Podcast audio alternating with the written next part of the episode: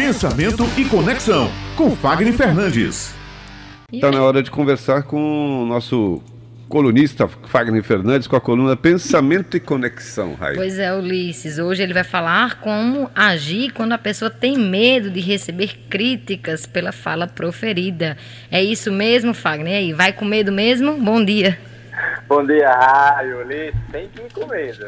Não tem como ser diferente, não. A gente pega o medo, acolhe e vai com ele. O friozinho na barriga é excelente. É o melhor sinal de que você está pronto para começar esse jogo. O que, é que acontece?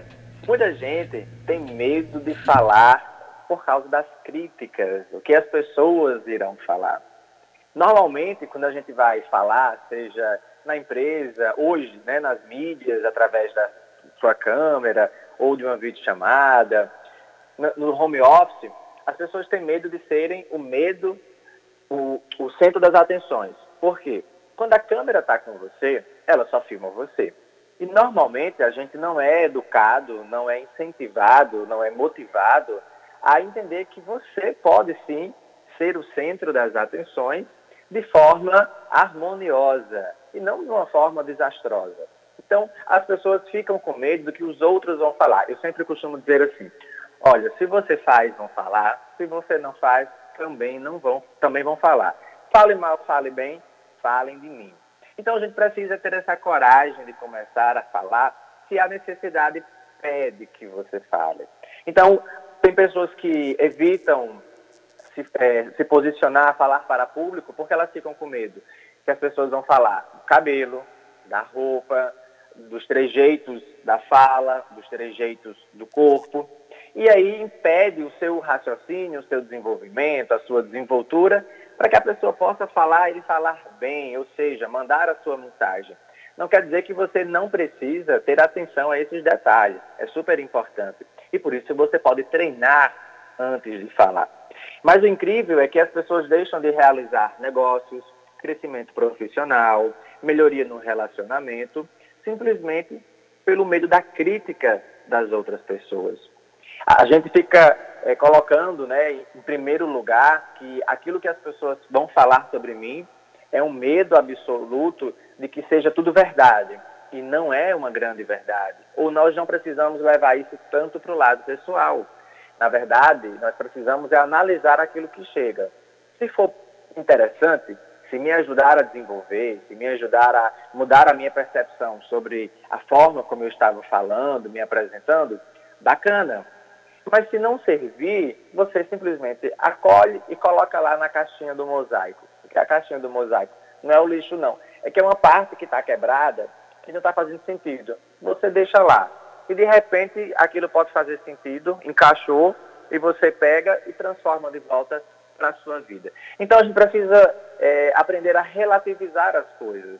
Nem tudo que chega para a gente precisa ser negativo ou precisa vir com peso.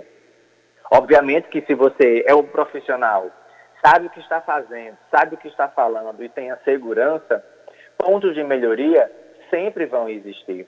Eu já trabalhei com radialistas, apresentadores de televisão, com jornalistas, e incrível que, por mais que essas pessoas estejam à frente das mídias, elas também têm o medo da crítica, têm o medo do erro, têm o medo que as pessoas possam falar sobre sua imagem só que em uma dimensão diferente de quem está começando, por exemplo.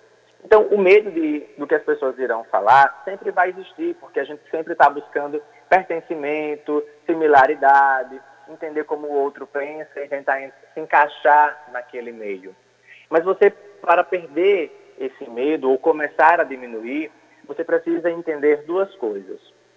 Primeiro, uma boa prática vai ajudar você a melhorar a sua performance, o seu raciocínio, o seu tom de voz e entender que falar para as pessoas só é estranho porque você não fala ou fala muito pouco. Segundo ponto, aquilo que as pessoas percebem de você é apenas 10% de quem você realmente é. Então você não pode deixar que a sua grandiosidade, a grandiosidade de quem você é e do que você vem construindo seja diminuída por causa da percepção de 10%. Então você pode controlar esses 10% entendendo como você se comporta quando você está em ação. Se você está apresentando um projeto e você está gaguejando, está transpirando, ok, são pontos de melhoria, vamos resolver. Se você trava, não consegue falar, falta respiração, ok, dá para se resolver. O que não dá é para você parar e dizer que não vai mais, que isso não é para você e que você não nasceu para isso. E entender que generalizar não resolve. Cada um vai falar de um jeito diferente, porque fala para um segmento diferente e tem o seu próprio jeito de falar. Existem empresas, palestras, webinários, eventos que pedem o mínimo de padrão, comportamento. Mas isso não impede que você seja criativo, que você desenvolva sua própria pegada para que as pessoas queiram você pelo que você é e pelo que você representa.